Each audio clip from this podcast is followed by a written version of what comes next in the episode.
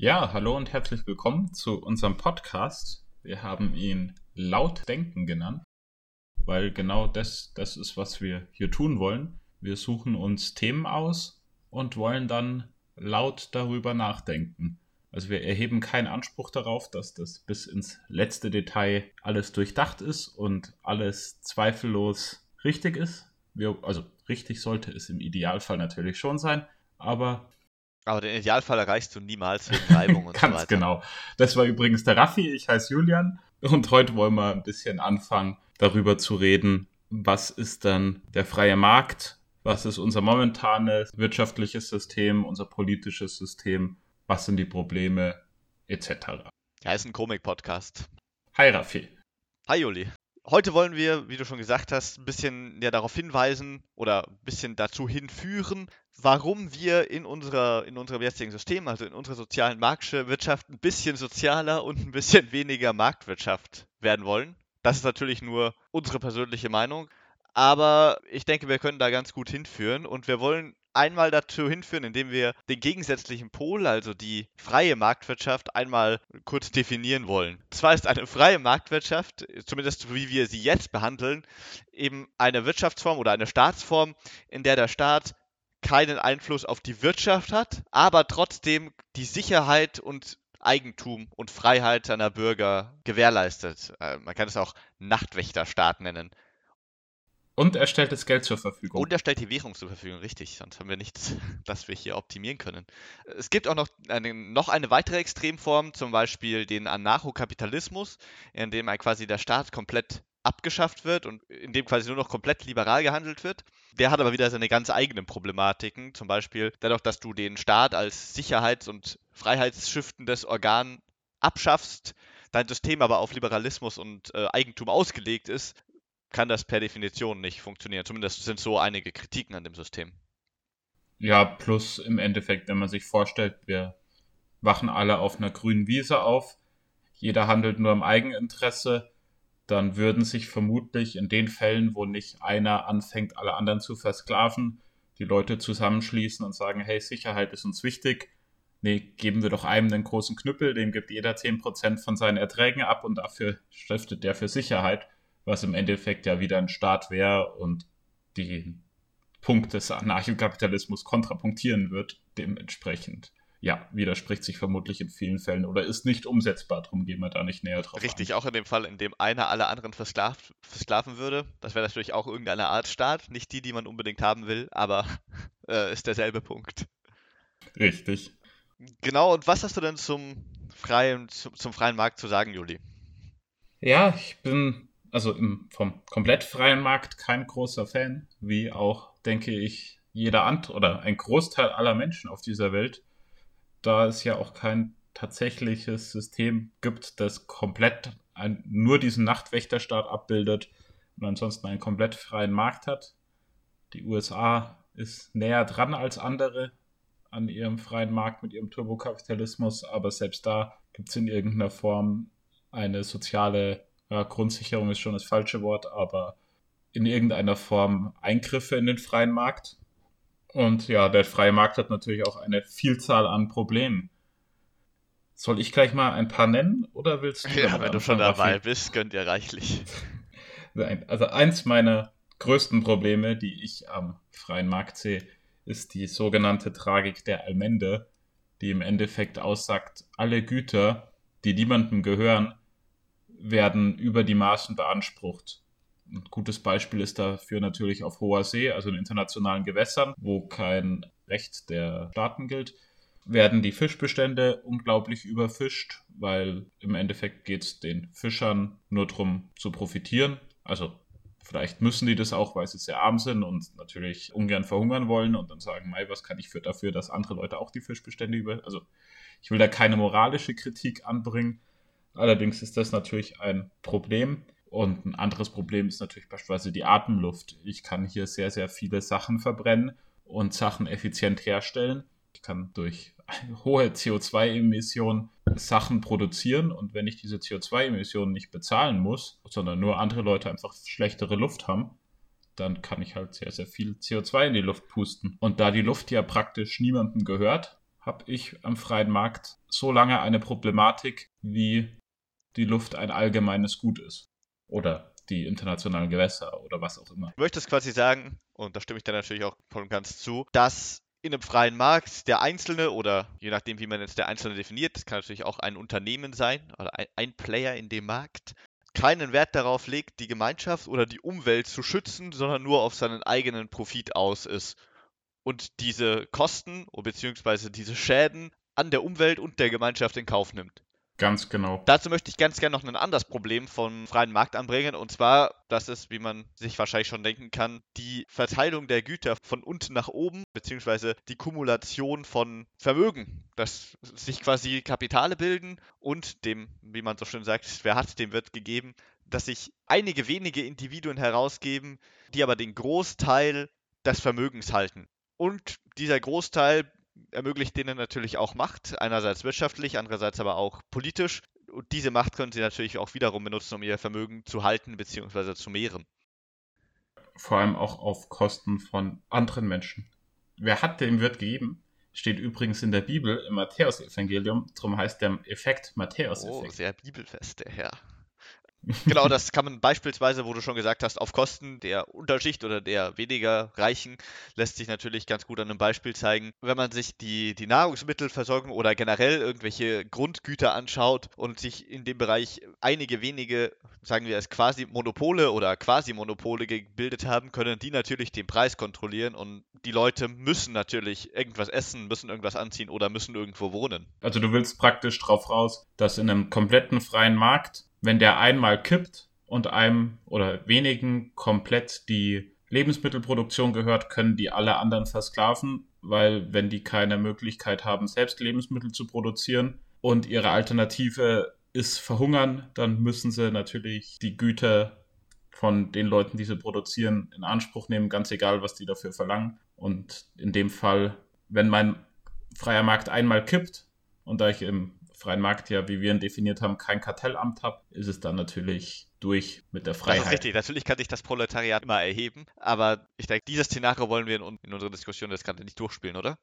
Ganz abgesehen davon haben wir es ja auch ausgeschlossen bei unserem Nachtwächterstaat. Der Staat ist ja dafür verantwortlich, dass Eigentum geschützt ist und dass es keine Gewalt gibt. Dementsprechend würde der Nachtwächterstaat in dem Fall ja unser Proletariat niederschlagen. Oder es zumindest versuchen. Ich meine, wenn du so argumentierst, gehst du natürlich davon aus, dass noch nie irgendeine Revolution erfolgreich war. Ja, nein, nein, natürlich. Aber in unserem System haben wir das ja so definiert. Wenn die Revolution erfolgreich ist, dann würden wir ja wieder von vorne anfangen. Aber das ist ja keine Definition des freien Marktes, dass die so lange gut geht, bis ein paar gewinnen und die, die verloren haben, die, die gewonnen haben, angreifen und dann guckt man, wer gewinnt und irgendwann werden halt die Verlierer mal gewinnen nach wie viel Revolution und dann geht's also ich, ich glaube, wir können festhalten, in dieser Hinsicht wird das System entweder irgendwann kollabieren, weil die Leute entweder sterben oder revolten, oder es wird sich zu einer, so einer Art, äh, ich glaube, Megacorp-Dystopie ist der Fachbegriff, ausbilden. Ich glaube, das gibt es. Ähm, wenn nicht, gibt es das jetzt. Okay, hast du noch was? Das waren eigentlich so die beiden großen Beispiele, die wir diskutiert haben. Was man noch sagen kann, ist natürlich, dass die Idee der Befürworter des freien Marktes, nämlich dass man Angestellte gut bezahlen und behandeln muss, weil sie ja sonst zur Konkurrenz gehen können, natürlich offensichtlich scheitert, wenn es keine Konkurrenz gibt oder wenn die Konkurrenz keine besseren Bedingungen bietet. Unter der Prognose, wenn keiner anfängt, die Löhne zu erhöhen, dann können wir es ja auch alle niedrig halten.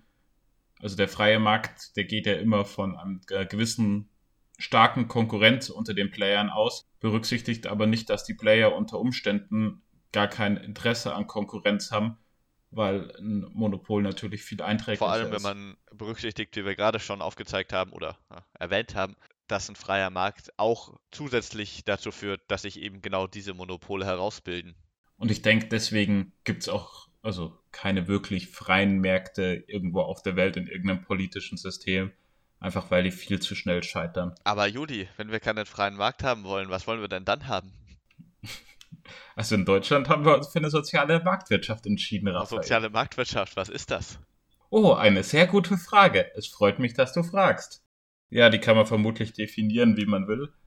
Im Endeffekt ist sie nur sozialer als der freie Markt, in dem man aktiv in den freien Markt eingreift und sagt, Wir wollen beispielsweise ein Kartellamt, wir wollen Infrastruktur in irgendeiner Form bereitstellen, also beispielsweise in meinem standardfreien Markt, wenn ich eine Straße von A nach B will, dann muss die halt einer bauen und der verlangt dafür Maut.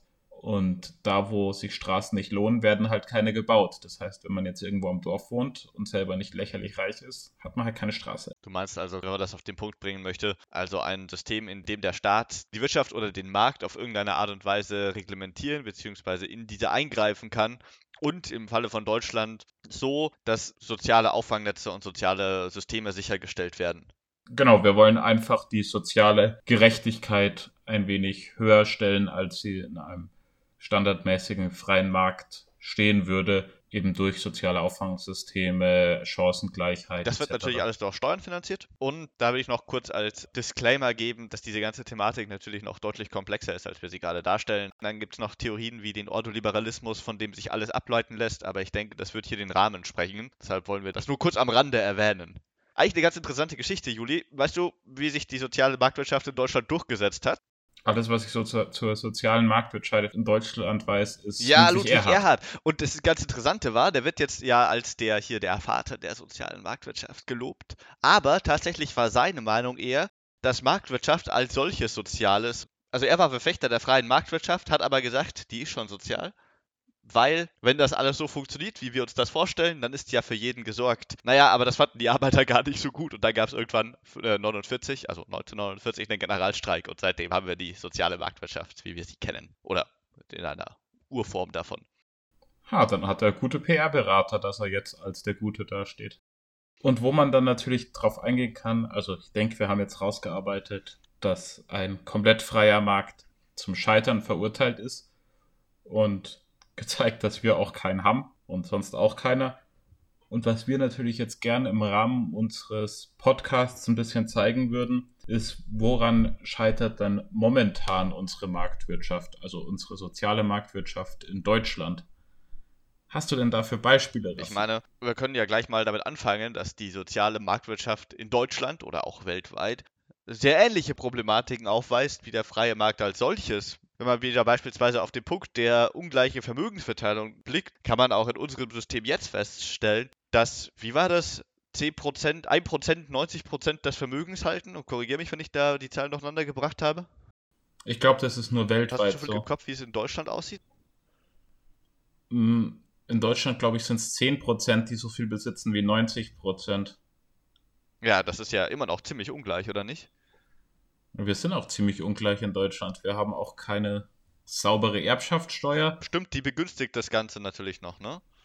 Übrigens ein Punkt, auf den wir im Rahmen unseres Podcasts eingehen wollen, auf Steuergerechtigkeit und wie man das vielleicht besser machen könnte, wobei wir natürlich auch kein perfektes System haben, aber Gedanken dazu, die wir laut mit euch teilen wollen. Neben der Sache mit der Umverteilung ist aber, glaube ich, auch der Punkt, den du vorher genannt hast, also die Tragik der Allmende, auch noch nicht ganz durch unser jetziges System gelöst. Fallen dir dazu ein paar Beispiele ein? Ein paar Beispiele, wo es immer noch nicht gelöst ist.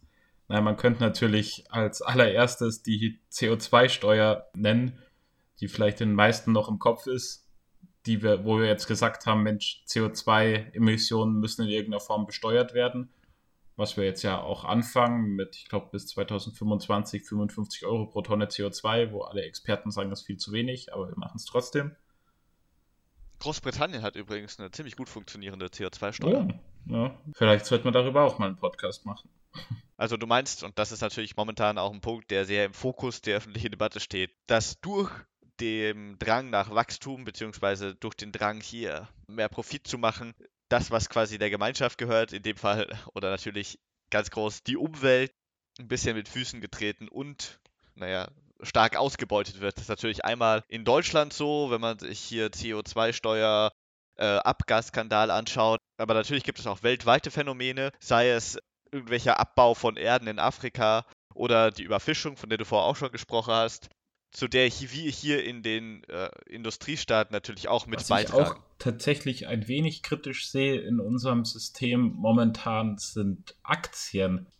Einerseits sehe ich die Notwendigkeit dazu, dass man sagt, in irgendeiner Form wollen wir Leuten die Möglichkeit geben, sich an Unternehmen zu beteiligen und da Geld reinzustecken. Aber faktisch, wenn jetzt mal ein Unternehmen komplett in Hand der Aktionäre ist, also sind ja viele nicht, oft äh, hält sich da ja irgendwie noch der Eigentümer einen Großteil der Aktien. Aber stell dir ein großes Unternehmen vor, das jetzt komplett in der Hand der Aktionäre ist. Also du kannst dir theoretisch alle Aktien kaufen oder vielleicht werden ein paar nicht verkaufen, aber du kannst den Großteil der Aktien kaufen. Mhm. Denkst du, das Unternehmen ist tatsächlich noch in einem gesellschaftlich wünschenswerten Rahmen nachhaltig und innovativ? Also Beispiel, es ist eine Aktionärsversammlung und es wird die Frage gestellt, Dividenden oder Klimaschutz? Oder anderes Beispiel, Dividenden oder wir investieren in Innovation, die sich erst in 40 Jahren lohnen wird. Ja, natürlich immer Dividenden.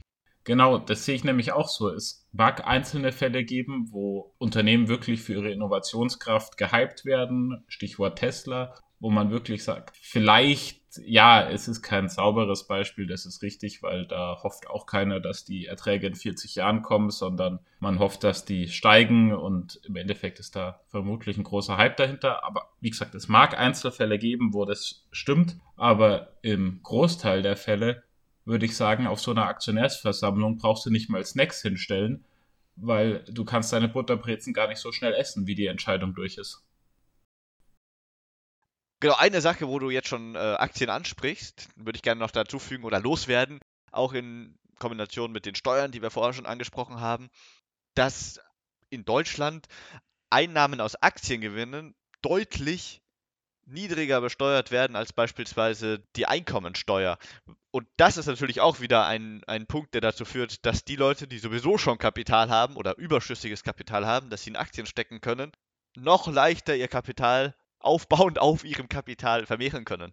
Also mit der Kapitalertragssteuer bin auch ich nicht zufrieden. Das muss man ganz klar so sagen, dass passive Gewinne weniger versteuert werden als aktive harte Arbeit oder ob die hart ist, aber als aktive Arbeit.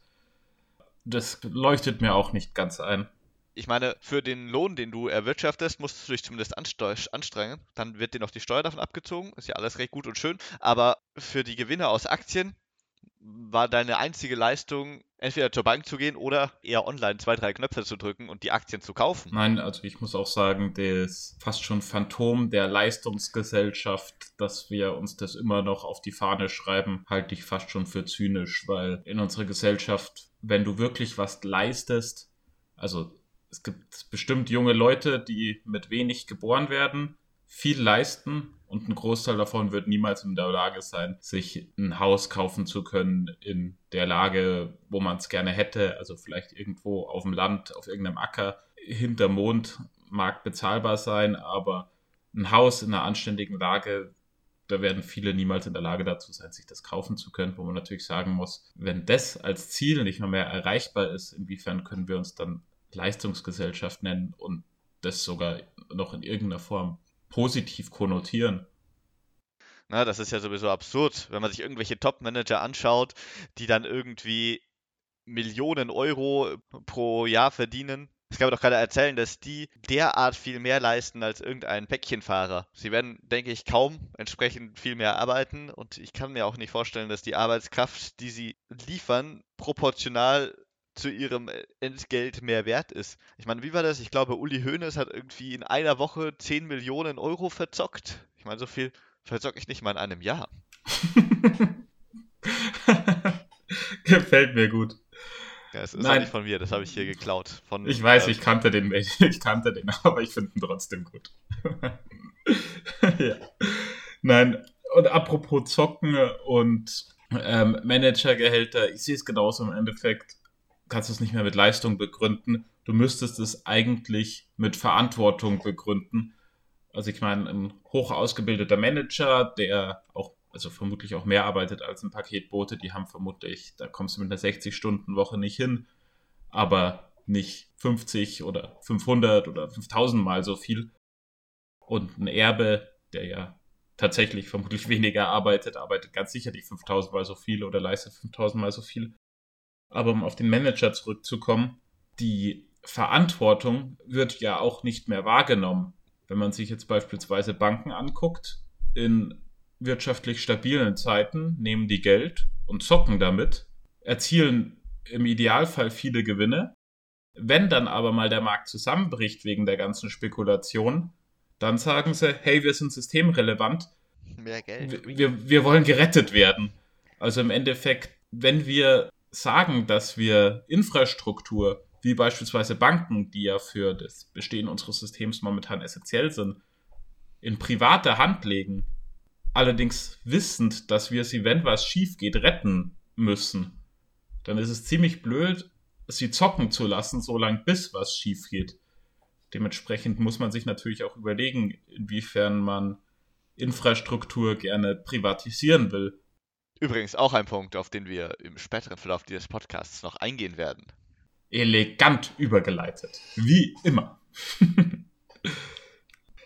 Und da wir eh schon dabei sind, schamlose Eigenwerbung für unseren Podcast zu machen, kann ich in dem oder will ich in dem Kontext auch gleich noch sagen, wenn wir in unser Marktsystem eingreifen wollen, wie wir ja jetzt schon herausgearbeitet haben in den Punkten Steuer, Infrastruktur, Immobilienbesitz oder Immobiliennutzung etc., dann brauche ich natürlich ein politisches System, mit dem ich da auch eingreifen kann. Was wir ja momentan versuchen, mit unserer Demokratie abzubilden, die vergleichsweise zu anderen Systemen natürlich sehr, sehr gut funktioniert, aber bei weitem natürlich auch nicht optimal. Dazu muss man natürlich noch sagen, dass das ganze System nicht unangetastet von der ganzen Problematik, die wir hier gerade besprechen, ist. Es wäre es natürlich im besten Fall, aber in der Realität kann man natürlich beobachten, dass Leute mit viel Geld dieses Geld auch benutzen, um sich politischen Einfluss auf die eine oder andere Weise zu erkaufen. Äh, Stichwort Lobbyismus, wozu wir übrigens auch einen Podcast in Planung haben. Und wenn man jetzt schon über den Lobbyismus spricht, kann man natürlich im gleichen Zug auch über den Populismus bzw. Social Media sprechen. Stichwort Cambridge Analytica. Falls jemand mal Interesse hat, sich eine sehr gute Doku anzugucken, einfach mal googeln. Ich glaube, von Arte oder so ist die da. Da ist die Partei, die Partei, die Satirepartei, hat sich dann mal an Cambridge Analytica gewandt und gefragt, was sie denn machen müssten, dass sie sie über die 5%-Hürde bringen würden. Und genau das ist ja auch eins, ein Problem, was wir momentan in unserem Wahlsystem haben. Ich kann Leute dazu bringen, im ersten Moment gegen ihre eigenen Interessen abzustimmen, da sie nicht realisieren, dass sie gegen ihre Interessen abstimmen, beziehungsweise erst es realisieren, wenn es zu spät ist. Und Populisten können das natürlich sowieso, die dann irgendwelche Sachen behaupten, die zwar nicht stimmen, aber interessiert schon die Wahrheit wo man sich dann natürlich überlegen muss, ob unser Wahlsystem im 21. Jahrhundert, wo wir ja tatsächlich die Möglichkeit haben, sehr viele Sachen beispielsweise zu digitalisieren etc., ob es da noch zeitgemäß ist. Auch über unser Wahlsystem planen wir einen sehr, sehr guten Podcast. Hoffentlich wird er gut. Ich glaube, alles, dass alle Punkte, die wir gerade angesprochen haben, sind auch nur Symptome des größeren Systems, also der Ungleichheit oder der sozialen Ungleichheit in der Vermögensverteilung. Ich denke, das kann man ganz gut damit auf den Punkt bringen, dass wir in einer wahnsinnigen Überflussgesellschaft leben und es trotzdem auch in Industrieländern wie Deutschland noch Armut gibt und Leute, die hungern. Daraus folgt natürlich, dass diese Armut nicht aufgrund irgendeines Ressourcenmangels entsteht, sondern letztendlich nur aufgrund von politischen Entscheidungen. Und ich denke, das haben wir ganz gut rausgearbeitet, dass diese Entscheidungen bewusst oder unbewusst, da möchte ich mir jetzt gar kein Urteil erlauben, dazu führen, dass eben das Vermögen nach oben umverteilt wird. Beziehungsweise, dass diese Mechanismen des freien Marktes, die dafür sorgen, dass sich das Vermögen nach oben verteilt, nicht auf die notwendige Art und Weise ausgeglichen werden. Ich meine, ich habe dazu mal ein paar ganz cool interessante Zahlen gefunden. Und zwar ist von 1991 bis 2014 die Wirtschaft im Durchschnitt im Jahr um 0,6 Prozent gewachsen. Aber die unteren Gruppen, die haben kaum davon profitiert. Die Einkommen der oberen Schicht sind im Schnitt um 1,3 Prozent gestiegen. Aber seit der Wiedervereinigung kommt bei den unteren 40 Prozent nichts vom Wirtschaftswachstum an. Letztendlich wollten wir doch ein System haben, das Wachstum schafft, aber trotzdem die Verteilungsfrage lösen kann. Ja, da gebe ich dir natürlich vollkommen recht. Und ich sehe es auch in Zukunft, dass sich die Problematik eher verschlimmern wird als verbessern. Stichwort KI und Automatisierung. je mehr der Arbeit wir vom Menschen zu Maschinen übergeben können und tatsächlich auch Menschen oder Berufe in einzelnen Punkten oder zumindest in ähm, 70 Prozent der Fälle, wo diese, in denen dieser Beruf ausgeübt wird, durch Maschinen ersetzen können, verstärkt sich natürlich die Problematik, dass all jene, denen die Maschinen gehören, ihren Reichtum noch viel stärker vermehren können und die, die auf dieser, also auf Basis dieser Entwicklung ihren Job verlieren, ärmer werden oder beziehungsweise aus der Mittelschicht in die ärmere oder Unterschicht abfallen werden. Aber das trifft den Nagel ja auch genau auf den Kopf. Ich meine, da halten wir auch wieder ein System, in dem genug Ressourcen da sind, aber aufgrund irgendwelcher systemischen Gegebenheiten wird es immer noch Armut geben. In dem Kontext würde ich dir aber gern eine Frage stellen. Also wir haben jetzt sehr viel herausgearbeitet, was haben wir an der freien Marktwirtschaft auszusetzen, was haben wir an unserem jetzigen System auszusetzen, etc. Aber man muss doch unterm Strich sagen, die letzten 70 Jahre hat super funktioniert. Oder super ist relativ, aber sehr, sehr gut. Verglichen mit anderen Ländern stehen wir super da. Warum wollen wir denn da jetzt was ändern? Beziehungsweise funktioniert das System, selbst wenn es ungerecht ist, nicht unterm Strich so, dass am Ende jeder mehr hat? Weil uns geht es ja heute definitiv besser als zu Zeiten Erhards, als er mit der Idee um die Ecke gekommen ist. Oder die Idee durch den Generalstreik ihm aufgedrückt wurde. Naja, Juli, ich glaube, ich würde deiner These ein bisschen widersprechen. Auch wenn die 76 Jahre funktioniert haben, heißt das ja nicht, dass jetzt alles in Butter ist. Ich meine, wir sehen ja gerade, dass die Klimakatastrophe so richtig Fahrt aufnimmt. Außerdem hat sich in den letzten ne, 10, 15 Jahren herausgestellt, dass Kapital nach oben nicht begrenzt ist. Das lässt sich durch Megacorporations wie Amazon oder Apple oder auch Google zeigen. Und ich denke, das alles hängt ein bisschen damit zusammen, dass diese ganzen Funktionen oder diese ganzen Mechanismen nicht linear, sondern exponentiell funktionieren. Das bedeutet aber auch, wenn man nicht demnächst irgendwas dagegen tut, dass es vielleicht zu spät ist, weil die Funktionen oder diese Funktionen, die diese Mechanismen abbilden, immer, ste immer steiler ansteigen werden. Also du willst praktisch sagen, nach dem Krieg hatten alle nichts, beziehungsweise das stimmt auch nicht. Es hatten auch nach dem Krieg viele mehr als andere, aber die große Mehrheit hatte nach dem Krieg nichts, hatten alle die gleichen Anfangschancen und ja, jetzt ist die Zeit vorbei, dass alle die gleichen Chancen haben. Die, die die letzten Jahre wirtschaftlich gut gemeistert haben, haben jetzt, beziehungsweise ihre Kinder haben viel, viel mehr Chancen. Ihr Reichtum wird immer mehr und alle anderen haben faktisch keine Chance mehr damit zu konkurrieren, um noch ein weiteres Mal das Wort Chancen in dem Satz unterzubringen. Ich glaube auch nicht, dass nach dem Krieg die Chancengleichheit komplett eben war oder komplett ausgeglichen war, aber war es ja auch nicht. Genau, aber ich denke, dass sich dieser Effekt in den letzten Jahren oder in den letzten Jahrzehnten noch auf jeden Fall verstärkt hat. Weiterhin will ich auch noch ganz gerne sagen, nur weil irgendetwas eine gewisse Zeit lang funktioniert hat, es aber trotzdem Potenzial hat, noch besser zu werden, sollte dieses Funktionieren über die letzten Jahre kein Grund dafür sein, das System nicht zu verbessern. Plus nur weil es die letzten 70 Jahre funktioniert hat, heißt es ja nicht zwangsläufig, dass es die nächsten 70 auch funktionieren muss. Ganz genau. Naja, und ich denke, wir haben ja durch die ganzen Punkte, die wir gebracht haben, ganz gut gezeigt, dass das System, das wir jetzt haben, viele derselben Probleme hat, die auch in einem freien Markt oder beziehungsweise im reinen Kapitalismus auftreten. Und ich denke, dass uns das zeigen sollte, dass die Antwort auf diese Fragen, wie wir es natürlich anfangs schon dargelegt haben, nicht ist, wirtschaftlich liberaler zu werden, sondern ganz im Gegenteil, mehr sozial in die soziale Marktwirtschaft reinzubringen, vielleicht ein bisschen sozialer zu werden und ich denke vor allem irgendwelche Mechanismen in Kraft zu setzen, sodass Geld von oben nach unten umverteilt wird. Da hattest du ja schon ein paar Beispiele gebracht, wie zum Beispiel äh, Vermögensteuer oder Kapitalertragssteuer. Was man in dem Kontext vielleicht sagen muss, worauf ich auch nochmal hinweisen will, eine Marktwirtschaft sozialer zu gestalten, hat natürlich nichts damit zu tun, dass man jetzt als Idealbild einen Sozialismus oder einen Kommunismus haben will. Wobei man fairerweise sagen muss, dass von Sozialismus so viele Definitionen gibt, dass man irgendwas davon vermutlich schon haben will, weil das sich irgendwie jeder so definiert, wie er will. Aber die, das Gegenteil der oder eine unsere Optimierung der freien Marktwirtschaft sollte oder darf natürlich nie in den Kommunismus führen, wie er beispielsweise in der Sowjetunion ja schon gescheitert ist. Dementsprechend würde ich natürlich auch den Kapitalismus bzw. die freie Marktwirtschaft nicht per se verteufeln und alles, was mit ihr zu tun hat, abschaffen wollen. Äh, das ist mir wichtig, das nochmal ganz klar zu sagen, auch wenn wir das jetzt in der Form nie gefordert hätten. Sondern ich bin großer Fan davon, dass man sagt, im Großen sind wir sozial.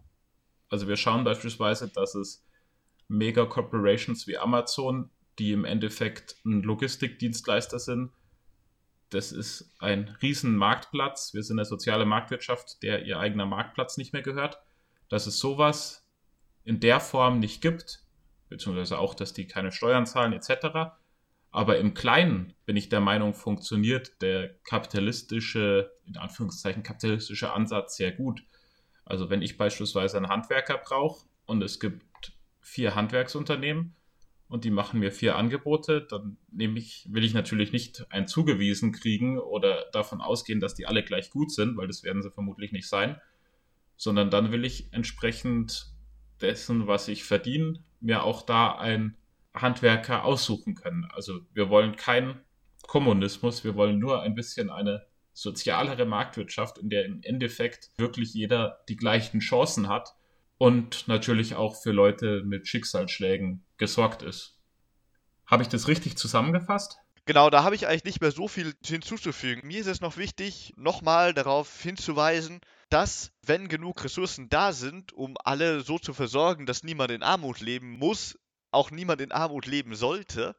Alles andere wäre ja ziemlich perfide.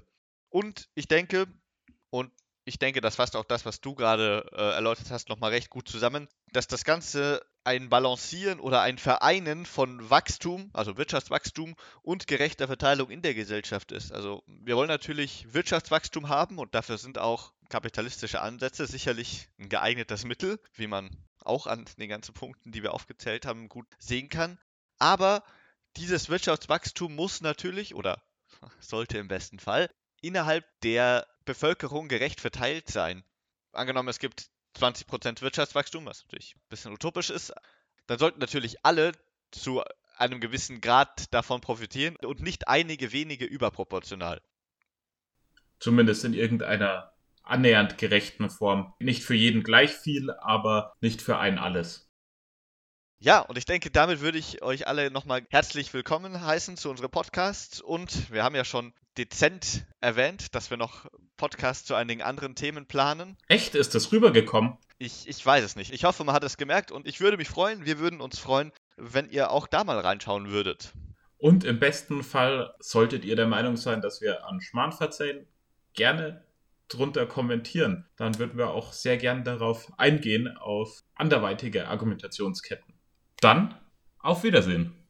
Ja, auch von mir auf Wiedersehen und hoffentlich bis zum nächsten Mal.